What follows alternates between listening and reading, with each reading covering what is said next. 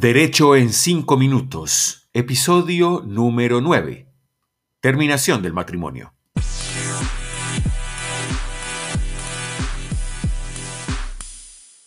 Soy Edgar Humberto Campos y les doy la bienvenida a el episodio número 9 de Derecho en cinco minutos.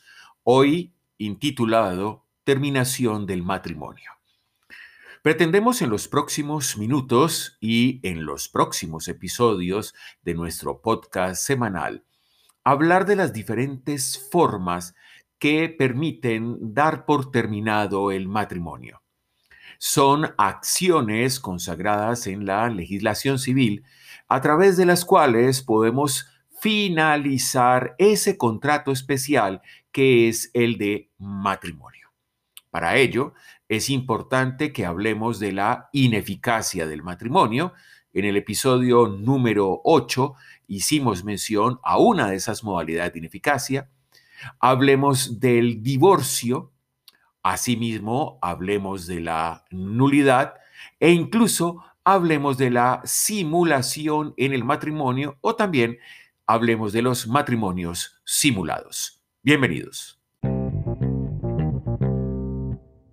Al adentrarnos en la terminación del contrato de matrimonio, es importante entender, pero también establecer cuál es el procedimiento que el abogado va a invocar ante los jueces de familia en razón a que cada uno de estos procedimientos va a tener efectos y consecuencias legales distintas.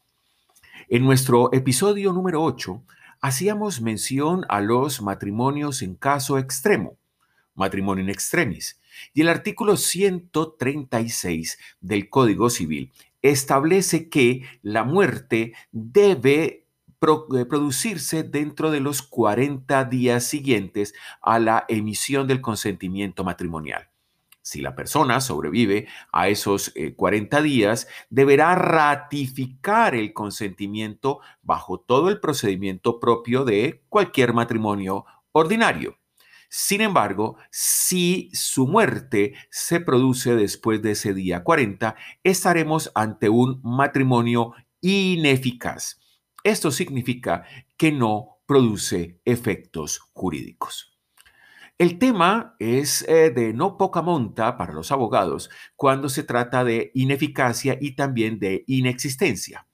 De hecho, es el Código de Comercio en el artículo 897 el que define la ineficacia de una manera muy particular. Cuando en este código se diga que un acto no produce efectos jurídicos, será ineficaz de pleno derecho sin necesidad de declaración eh, judicial. Sin embargo, algunos plantean que la definición del Código de Comercio acerca de la ineficacia es muy cercana o similar a la de la inexistencia. Esto es, aquella figura en la cual el acto jurídico nunca surgió para el derecho por la ausencia de elementos esenciales.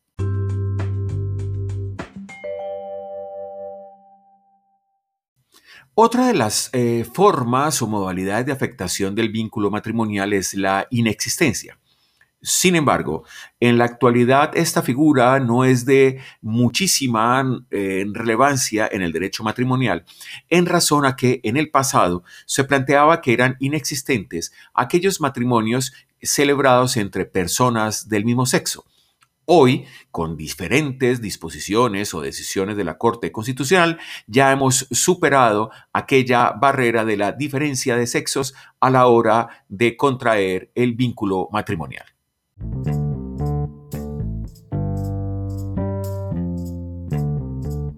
Nos queda entonces hablar de la nulidad y el divorcio en el matrimonio.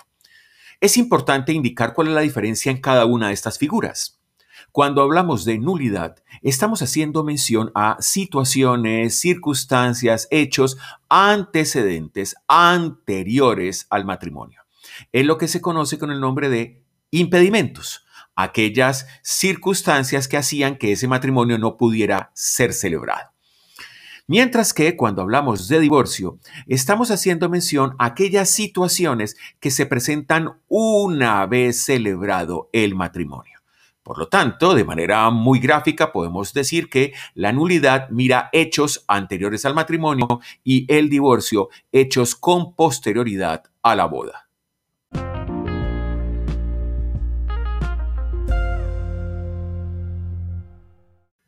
En materia de nulidades matrimoniales, nuestro derecho civil eh, establece alrededor de 12 causales específicas.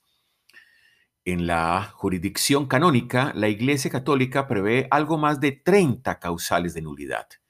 Y cuando hacemos mención al tema del divorcio, nuestra legislación ha consagrado nueve causales en particular. Esto nos quiere indicar que las nulidades o las causales eh, de divorcio están específicamente determinadas en la ley. Son taxativas. Por lo tanto, yo no puedo alegar como nulidad o como causal de divorcio ninguna circunstancia que no se encuentre previamente determinada por el legislador. Así las cosas, aquel eh, comportamiento mejor, aquella versión de las personas en las cuales indican que su matrimonio se terminó porque existía incompatibilidad de caracteres, pues vamos a tener que ajustarlo a una de esas causales o de nulidad o de divorcio porque tal incompatibilidad por sí misma no termina el matrimonio.